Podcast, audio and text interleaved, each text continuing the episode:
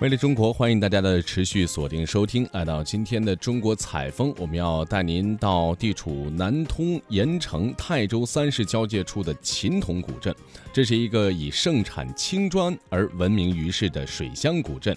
历史上呢，江南各地的古建以及寺庙建筑使用的青砖呢，大多是产自于秦同。悠久的青砖盛产史呢，造就了一批又一批的秦铜的砖匠，也书写了一个又一个的传奇故事。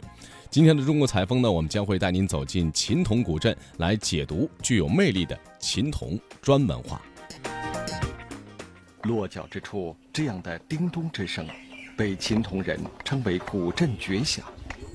行人走过，秦铜的许多街巷，都回应着砖石撞击所发出的清脆之声。外人恐怕不会想到，这回响了几百年的声音。曾经护佑着秦童一方的平安。像水浒他那个那个鼓上走嘛，在鼓上走一点声音没有。哦。但是这自己有声音，他心里不胆怯嘛，就自己就跑掉了。哦哦他不知道主人是有意安排的，这个就是防盗的一个砖。秦童有段时间盗匪猖獗。入夜后，贼人在秦同穿门越户盗窃财物。当时人们用青砖铺路，无意间发现了一个妙处：行人踩在上面的砖石之声，就像发出了报警。于是开始有意识地用这种声响来防贼防盗。那为什么踩在这上头就开始响呢？它空了，互相撞击嘛。您看，互相撞击嘛。这里头有什么玄机没有啊？没有没有，互相撞击，就等于说留了一定的缝隙。哎，就是互相之间撞击。青砖铺地以后，夜间人们尽可放心安睡。盗贼一来，青砖就能发出清脆的金属之声，居民闻声群起而动，贼人也就逃之夭夭。后来脚下的响砖就演变成琴童一绝。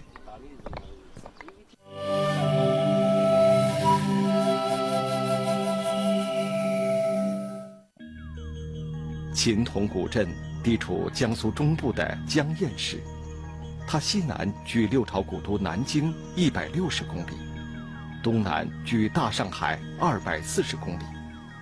古镇之南八十公里是中国的黄金水道长江，古镇之东八十公里，则是浩瀚的东海。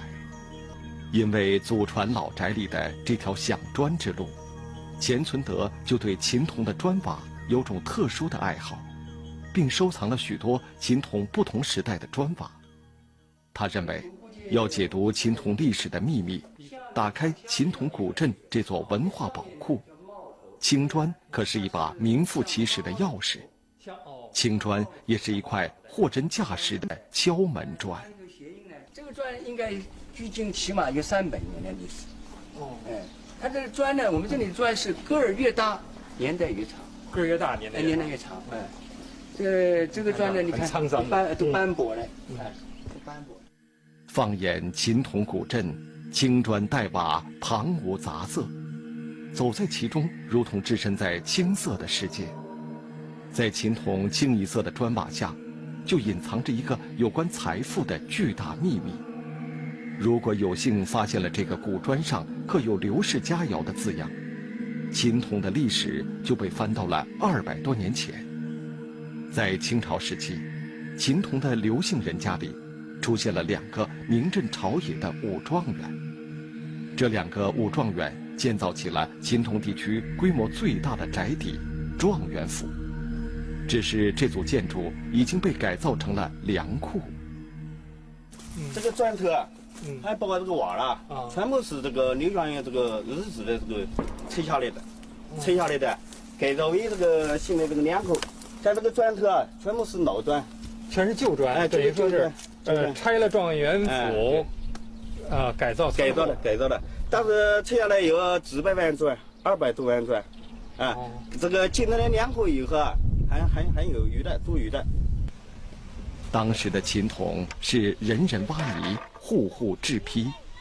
殷实的人家都在秦同开窑烧砖。县志记载，当地农民烧砖不耕而获利百倍，烧砖最鼎盛的时期，秦铜有砖窑二百多座。刘状元也在秦铜先后开了十四座砖窑。兄弟俩不仅自建了庞大的状元府，还把砖瓦卖至四邻八乡，他们由此富甲一方。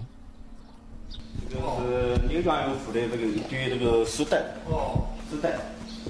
这个东西放在状元府的哪哪个地方了呢？就是大门的大门的那个两侧，哦，就是门的，哎，它这个大门那个门柱。门柱，哦，用了很长时间了。哎，我看这边是什么东西？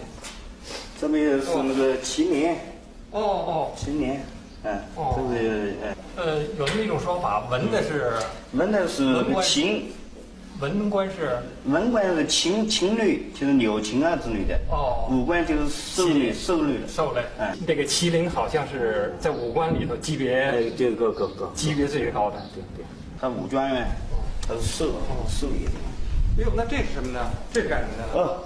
这个就是刘状元，他这个练的这个练功时，练功时，哎，练功，练功时，他是当时是这样子举起来，这样子举起来，这样，我的，哎，你搬不动。那您来试，您来试，肯定也不您也是，您是，不可能。没有，目前没有人能，可以，很沉的。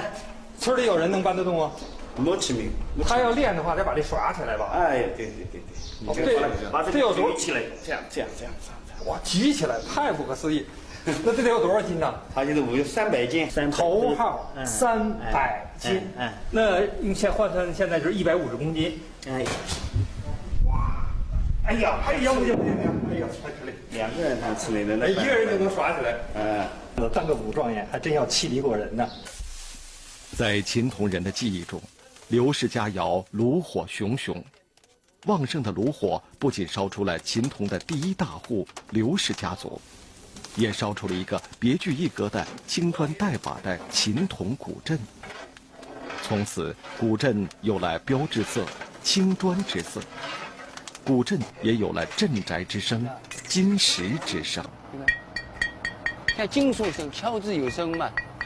嗯，这是很有特点。嗯，